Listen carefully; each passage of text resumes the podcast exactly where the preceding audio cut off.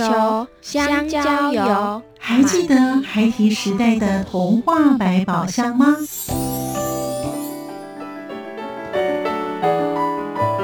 我是桂文雅，世界是一本美丽的书。我是曹俊彦，从小就喜欢画画。我的人生我是王淑芬。当全世界都在下雨，泥泞不堪，全世界。我是王家珍，持续不断，好好的写。我是林世仁，创作儿童文学，让我找到自己生命中的阳光，可以探寻到生命中充满不可思议的兴奋。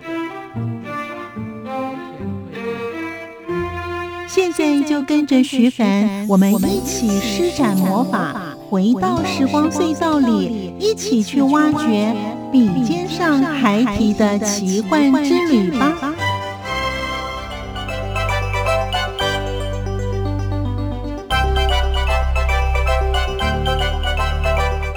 欢迎收听《笔尖上孩提的奇幻之旅》，我是徐凡。在今天节目当中，我们邀访到的是一位非常特别的儿童文学作家童佳老师。在上星期我们没有听完他的创作的故事，这个礼拜呢，我们继续请童佳老师为我们说精彩的创作的过程。在两千年，因为偶然的机会，与母亲到社区大学去学习绘本的创作，从此开启了绘本创作的生涯。他出版的作品有三十多本，有桥梁书，有成人绘本，以及插画的作品。今天在节目当中，童佳老师与我们分享他的创作的经验，而且他不藏私的告诉我们如何来汲取身边的点点滴滴，成为你创作的来源。老师并且在二零二一年也有与你为伴的油画个展，在去年二零二零年猫系列的插画个展，还有呢有树就有好风景等等的油画个展。今天我们就跟着幽默风格的童佳老师，他展现另类的童话诠释，透过传神的油画的描写，能够塑造专属于童佳老师的独特故事的氛围。欢迎收听作家私房画。我是童佳，我是什么样的人呢？我自然就会画出什么样的书。我觉得我就是一个看世界充满了乐趣的人。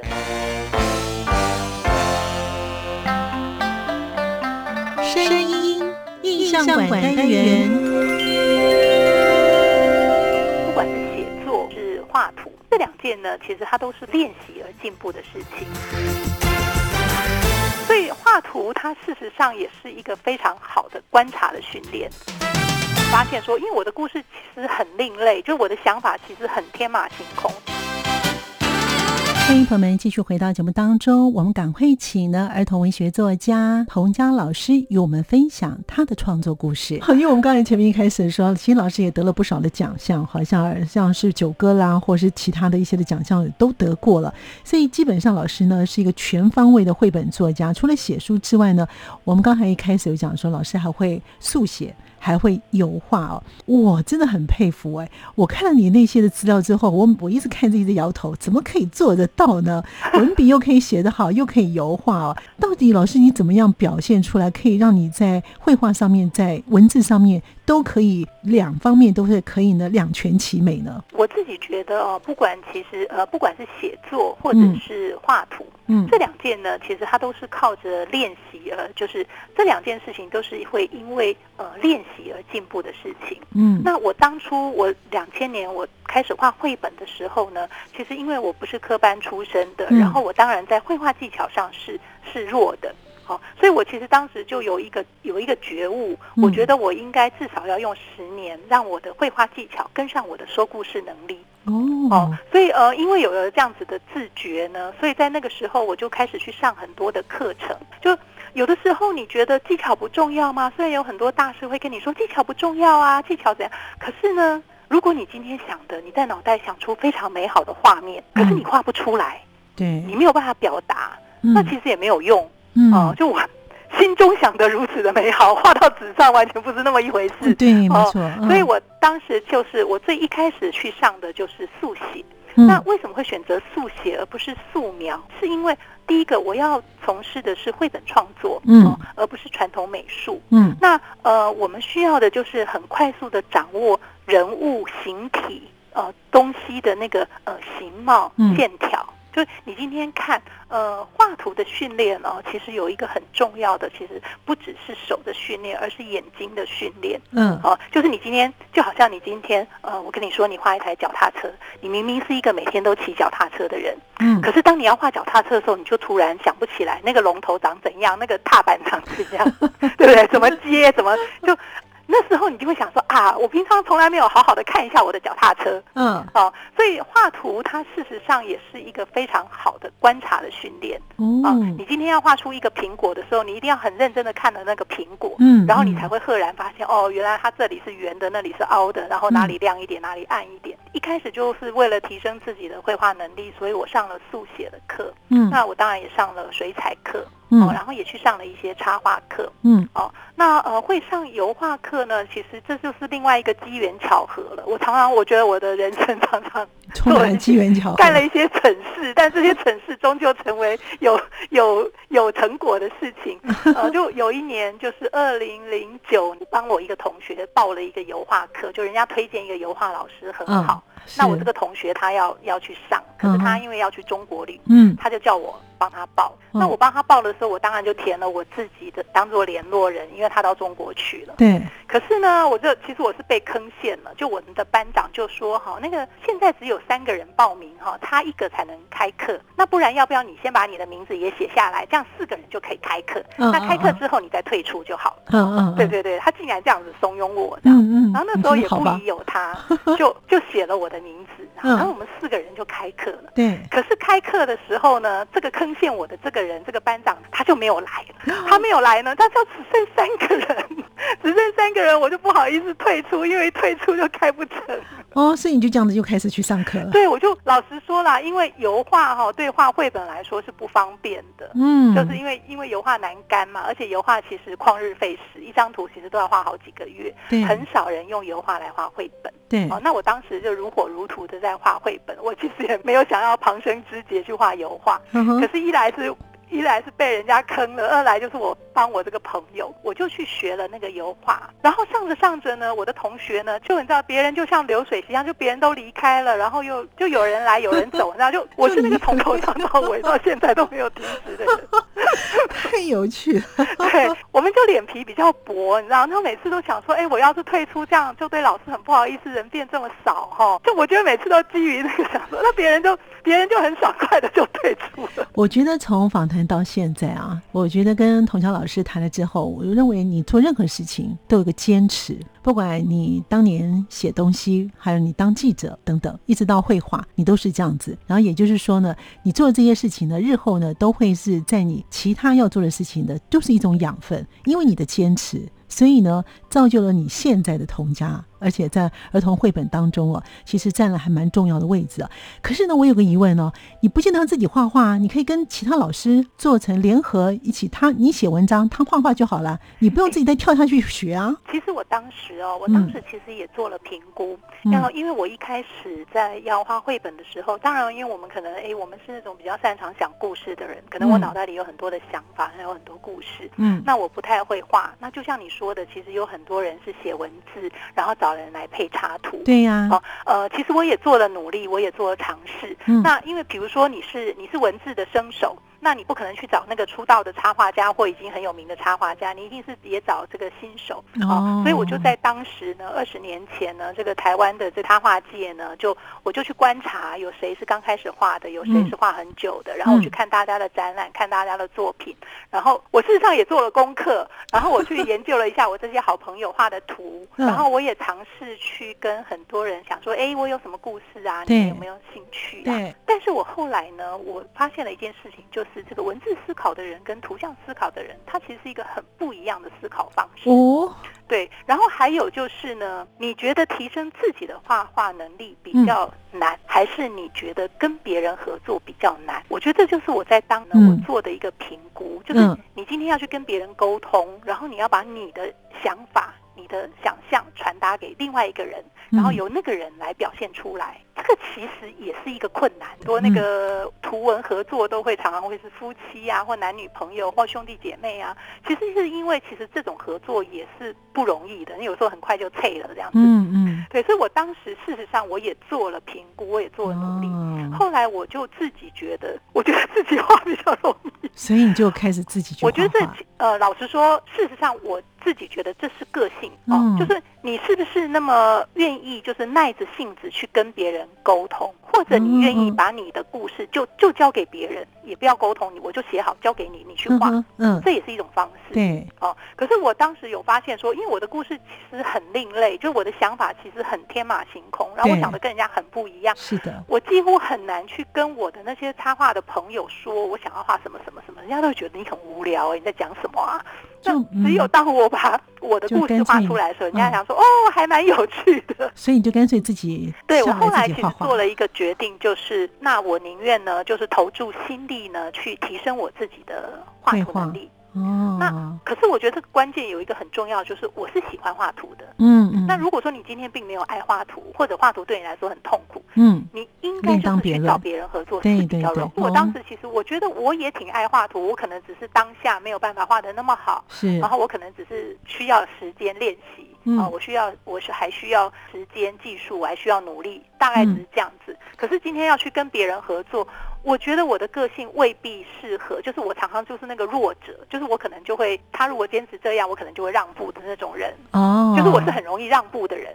那也许你你虽然心里心不甘情不愿，可是你还是让步了，这样子的合作就会很痛苦。纵然辛苦，纵然这个自己还需要这个漫漫长路，嗯，可是我最后还是选择了，就是我自己写故事，我自己画图。重点，我觉得刚才老师有讲到一个哈，就是呢，你必须对画画是有兴趣的，因为你在念小学的时候或是国中的时候呢，都是以。这个绘画，你还是当学艺股长嘛？所以呢，你对这个绘画还是有兴趣的哦。所以刚才老师也提到说，因为你的作品呢比较天马行空，而且你的你的作品展现呢都比较幽默，而且是比较另类的童话的诠释啊。而且我觉得要透过油画的创作方式来塑造专属于童佳老师自己独特的故事，我觉得这也很特别。因为刚才英自己有提到说，其实油画要展现在创作的绘本当中，其实是不容易的。那你为什么又挑一个男的去呈现呢？当时学油画哦，一开始其实也没有想说要用油画来画绘本哦。对，这一开始纯粹就是因为陪我的朋友去上油画课哦。然后油画油画画者呢，当当然因为呃，我觉得我自己因为是喜欢画图的那。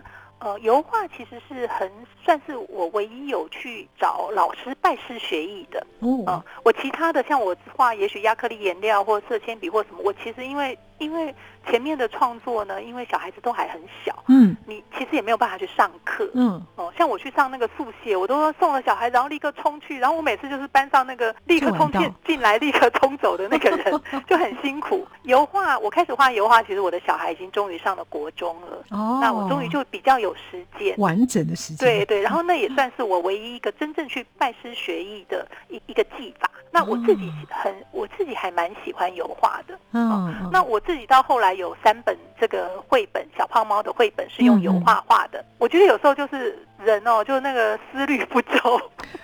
呃，我其实做很多事情哦，都都没有想那么多。我那时候就觉得说我在学油画，那我如果可以用油画来画绘本就太好了哦，这样子一鱼两吃，嗯，哦，就想得很美好。可是呢，用油画画绘本哦，它就是旷日费时，因为它要很久才会干，然后它要一层又一层，而且一本书，你看一本书三十页，嗯。你那个量就很很可怕，对，好，所以呃，其实我就画了那三本绘本，我后来就觉得我真是整我自己，呃，可是我觉得哈，因为呃，为什么我这二十年来我能够就是一直不断的累积我的绘画能力啊？事实上，我觉得我也画到了那个量。你想想看，我一本书三十页，那表示我一年，我一年如果画两本，就表示我一年其实画了六六七十页的这个图，嗯，哦，就那个量其实是很可观的。嗯，那一个美术系的学生，他一年也未必有创作到这么多的量。是的。哦，那所以我当时我就觉得说，虽然我们这个英雄不论出身低，我们虽然起步比别人晚哦，然后我们虽然比较老了才出道，可是我们终究可以靠着我们这种很不懈、很努力不懈的这个练习，我觉得你还是可以追上那些从科班出身的人哦。你的那个也许呃有老师没有老师有差，他有老师也许他一年花十张，那我没有老师我花三十，呃，其实我觉得那个就慢慢慢慢的。我自己其实是透过创作，透过画图来自我提升、自我学习。哇，其实呢，这一路走来啊，我觉得为什么童江老师的在绘画跟在绘本有那么独特的哦，也就是呢，我们看前面从一开始到现在，哇，真的是蛮佩服的。欢迎朋友们继续回到节目当中。童佳老师的《想要不一样》这本书还得到了丰子恺最佳儿童文学的作品。在节目的后半段，童佳老师会告诉我们他如何来创作的灵感，怎么样来搜集，有系统的、完整的整理。现在的创作者跟以前的创作者有何不同呢？我们待会听听看喽。呃，我的灵感就来自于我每天的生活，就是呃每天的生活而引起我有一些想法。为什么有些人会成为作品，有些人不会？其实是看你有没有把它抓住。从两千年开始写作，而且到现在二零二一年呢，已经大概有三十几本，也就是说平均大概每每一年你大概会出两本左右。在这样的一个作品当中呢，对老师来说呢，特别具有意义的书呢，嗯。哎，这个 每一本都很特别啦，是每一本都有很有没有在每个时间很特殊的机缘？那如果说要我举一本来说好了，呃，像我的书呢，有一本叫做《想要不一样》，嗯，哦，这是呃远流出版社出的书，是。哦，《想要不一样》这一本书呢，它很特别，就是它是当年就是我在二零零一年，我两千年的时候去跟我妈妈上了课之后，嗯，我二零零一年的时候去上了一个呃陈露倩老师。就是也是一个插画家陈露倩老师的课，在中和社区大学，嗯，哦，那也是别人怂恿我去上的课。然后我去上那个课的时候呢，他因为那个学期末的时候呢，就要办那个成果展，嗯，那老师就叫我们一个人买八块画布，嗯，然后做一个主题。记得我当时画的那个主题，我就跟老师说我要画想要不一样。呃，当时原先只是几张图作为一个成果展，嗯，可是这一本书呢，我自己哦，在这三十几本的这个作品里面哦，前面大概十几本呢，其实都是我在创作的时候呢，是并不知道能不能出版，嗯，哦，就是我只是为了上课啊，为了参加比赛啊，或纯粹为了喜欢，所以我是先把整本书都完成了，然后才去找出版社。哦，或者才去参加比赛得奖才出版，嗯，好，想要不一样也是这样子，只是说它很特别，是它在我创作的时候，我其实是想要画给国中生的，哦，那也是因为你没有考虑能不能出版，你才会去画给国中生的书，对，因为第一个国中生人家恐怕不看绘本了吧，嗯，啊，第二个呢。会有出版社愿意出这样子的书吗？嗯，可是我常常觉得呢，这个人生有很多时候呢，其实就是因为你没有想那么多，嗯，嘿，你也没有包袱，你也没有计较得失，你没有那么多的目的性，所以我当时就一心一意呢，把这本书完成了。那这本书讲的其实是很多我们在台湾成长。这个求学长大的人的一个共同的心声哦，我们从小到大都被要求你在团体里面要跟别人一样，你要守规矩，你讲话要有礼貌。嗯，可是也有很多时候呢，你希望你自己能够呢偶尔搞笑一下，或者放松一下，或者引起这个注意呀，哦，做一些小小的骚动哦，就是讲这样子的一个心情。它是透过不同的人。动物、植物跟东西呢，去传达一个在群体里面的与人不同。那我当时完成了这本书呢，其实呃最一开始当然也就纯粹只是把书画出来了，然后之后才去呃出版社去投稿去递件。啊，我画完之后，在被好几家出版社压了好几年，我到。二零零四年就画完的第四年，它才被出版哦。可是没想到出版之后呢，这本书却非常的受到大人小孩的欢迎。嗯嗯嗯，大家都觉得很会心，就是因为我们都在台湾长大的，然后我们也都有经历过那样子的共同的那种成长的记忆。国中、高中呢，那就是我们每一个人身心发展最蓬勃的时候。没错。可是却也是你受到最大限制的时候。你有升学的压力，你想要自由。但是你没有办法独立，你想要这样，你想要那样，可是你受到很大的限制。讲的是这样子的一个心情，大人小孩都非常的喜欢。哇！然后这本书后来还得到那个丰子恺的那最佳儿童儿童文学作品。嗯嗯。所以呃，其实我常常觉得说，哎，我回过头来呢。看这些书呢，我会很庆幸我当年呢完全没有多顾虑，我就去把它完成了。嗯嗯，哦，它成为一本很受大人小孩欢迎的书呢，我觉得。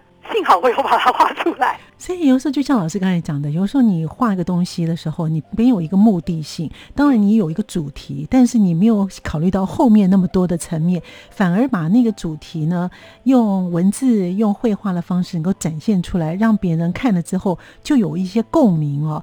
哎，这个是很重要的。哎，那我就很好奇了，童江老师的书写作品的灵感是怎么来的呢？因为我们就家庭主妇哦，但日常生活非常琐碎 繁。杂 啊呃，其实我的这些作品呢，几乎都是日常生活的故事。嗯啊呃，我的灵感就来自于我每天的生活。嗯啊，就是呃每天的生活而引起我有一些想法。嗯啊，然后呢，就可能添加一些趣味啊，或者添加一些呃自己的这个思考跟反省。所以其实灵感都来自于日常生活，它就像是会发生在我家，也会发生在你家的事情。只是呢，我可能。你遇到这件事，我也遇到这件事，可是我可能想到了那个有趣的点，然后我把它捕捉了，然后我把它成为一本书了。哦，哦，呃，所以其实我觉得每天每天我们的生活，我们每一个创作者，其实虽然那个日常生活非常的疲累啊，非常的辛苦，可是日常生活呢，就是要保持那种就是看到很多很多的乐趣。好，那老师吧，举个例子，比如说，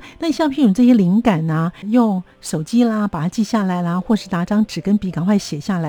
因为每个人想那个点都不太一样，你怎么样记录呢？对我，我最一开始的时候，其实以前，尤其是那个小孩子小的时候，哦，呃，我们有时候想到这样，想到想的好好哦，可是你知道，你回到家里就忘记了，对不对？或者晚上小孩子睡着的时候，你 什么也不记得了啊。以前最开始呢，我其实随身一定都有带纸、画笔呀，有时候红灯就赶快写一下，嗯，哦，那现在我们有手机，其实很方便，你可以很快速的录音、拍照，嗯，哦，呃，可是这样子有没有比较好呢？嗯，有吗？其实有时候哦。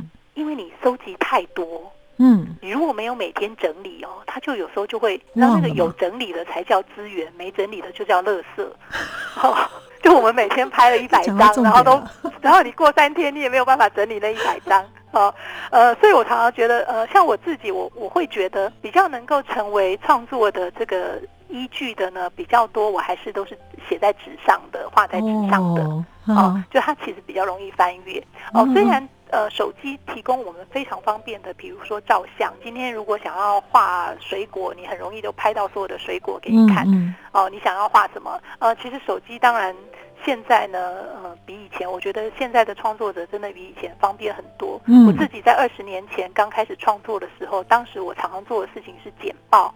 还有剪杂志，嗯嗯，然后把我需要的，比如说动物啊、人啊、知识啊，然后都做成一本一本，然后这一本就是诶手的知识，然后这一本就是动物，然后 你现在有分类吗？那时候好辛苦，对不对？那现在你只要在 Google 上面打西瓜，就有三百颗西瓜。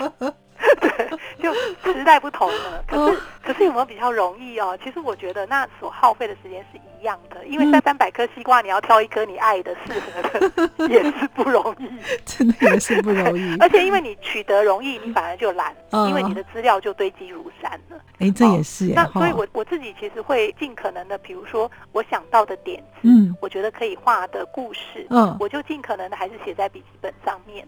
哦，然后收集资料才会比较多，会用到手机跟电脑。然后我的电脑里面就会尽可能的，就是呃用资料夹分类。让你如果全部都收在一个框框里面，哦，你永远也找不到你要的东西。没错啊，所以其实就是要养成，其实不管是画，你说虽然我画的是日常生活的故事，就好像我今天画我小时候的故事，嗯，可是我要去画那个丝瓜的时候，我还是要搞清楚丝瓜的叶子长怎样，丝瓜的花长怎样。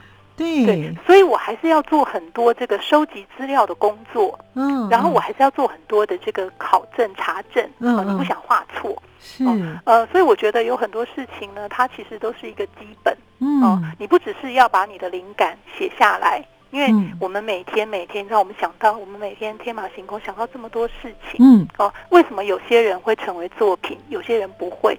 其实是看你有没有把它抓住。这个每天每天那么多从我们脑袋里一闪而过，嗯，哦，你有抓住它，你有把它写下来，它也许只是只字片语，好，可是你你晚上你坐下来，你再把这个只字片语再仔细的思考一下，再写成几段话，然后过两天再把它写成一个故事，它渐渐的就会成型为一个作品。那可是如果你没有做这样的事情，其实每天每天都有这么多这么多的灵感，那好浪费，有没有？难怪童佳老师会成为一位儿童绘本作家哈。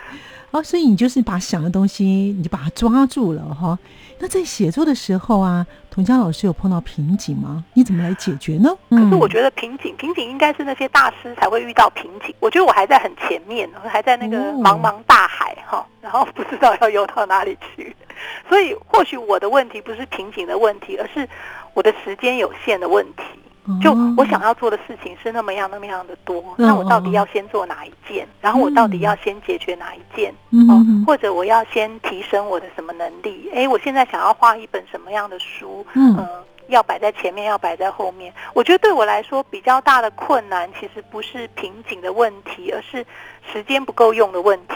因为如果你今天有足够的时间呢，即便你遇到瓶颈，你遇到问题，你都可以慢慢的坐下来思考，坐下来解决。那我自己常常比较遇到的问题，是因为我们很大部分的时候呢，因为你生活很忙碌，你可能在开车，你可能在接小孩，你可能在洗碗，可是你脑袋呢想了好多，对不对？想到这样，想到那样，哦，我这个也可以画，那个也可以画，这样，什么时候呢可以把这些东西呢都具体化？然后每一本书，每本书的这个从想。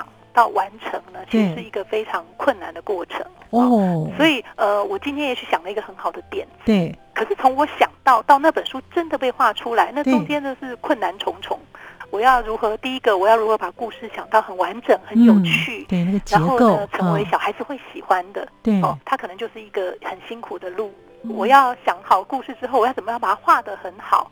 那又是一个辛苦的路，可是我自己，因为我自己是一个计划性格，我是非常按部就班的人。嗯，我就呃，我想好故事，然后呢，我虽然在脑袋里也想了画面，可是呢，我一定会先把文字定稿，因为你文字不写下来你就忘记了，对不对？好，所以我会先写文字，把每一页的文字都调到最好，然后再开始画小草图，画完小草图画大草图。就我是一个非常非常就是按部就班创作的人。哦，那有些绘本创作者其实不是这样子，他可能觉得，哎，这一页我很有感觉，我先画这一张，嗯嗯，然后我再想一想，就不是每个人都像我这样是从第一页画到最后一页的，所以其实呃，不同的创作者呢有不同的创作方式，哦，你要找到一样就是最适合你的性格、最适合你创作的方式。哇，好像我都一定是从第一页画到最后，真是好有趣哦。对对。汪老师最近的一个新书叫做《变强大的体操》。嗯，哎，为什么要写一本？变强大体操，你这个灵感怎么来的？你是看到什么事情呢？变强大的体操，它的前面一本，这是我我为这个联经出版社做的一个系列，就是儿童体操系列。哦，那当初他们来找我这个企划的时候，是因为这个联经的童书主编，呃，他在我的脸书上面看到我经常发表一些小胖猫做瑜伽。哦，那因为我我自己呢，就每个礼拜有上瑜伽课，然后我有时候就会把我上瑜伽课的一些动作啊，或一些想法啊，或一些搞笑的事情呢，发表在我的脸书。嗯，然后这个主编就来跟我说：“哎，我们来出一本呢，让小朋友做瑜伽的书。”哦，所以当时的发想是这样哈。那我就给他建议，我说一开始就做瑜伽哈，可能有点难入门。变强大的体操的前一本呢是消除紧张的体操。嗯嗯嗯。不要想说小朋友哈不会紧张，其实小朋友遇到很多事情都会紧张，对不对？要打预防针会紧张，要考试会紧张，被妈妈骂会紧张，呃，要出去上台唱歌会紧张。对。所以第一本呢，消除紧张的体操呢，就是教小朋友怎么样放轻松，然后怎么样转移注意力，然后不要一直在那边很紧张。下一本应该就是瑜伽呢，就是希望能够身心平衡的体操。它其实有一个故事的串联。感谢听众朋友们的收听，也祝福童佳老师，我们下次见。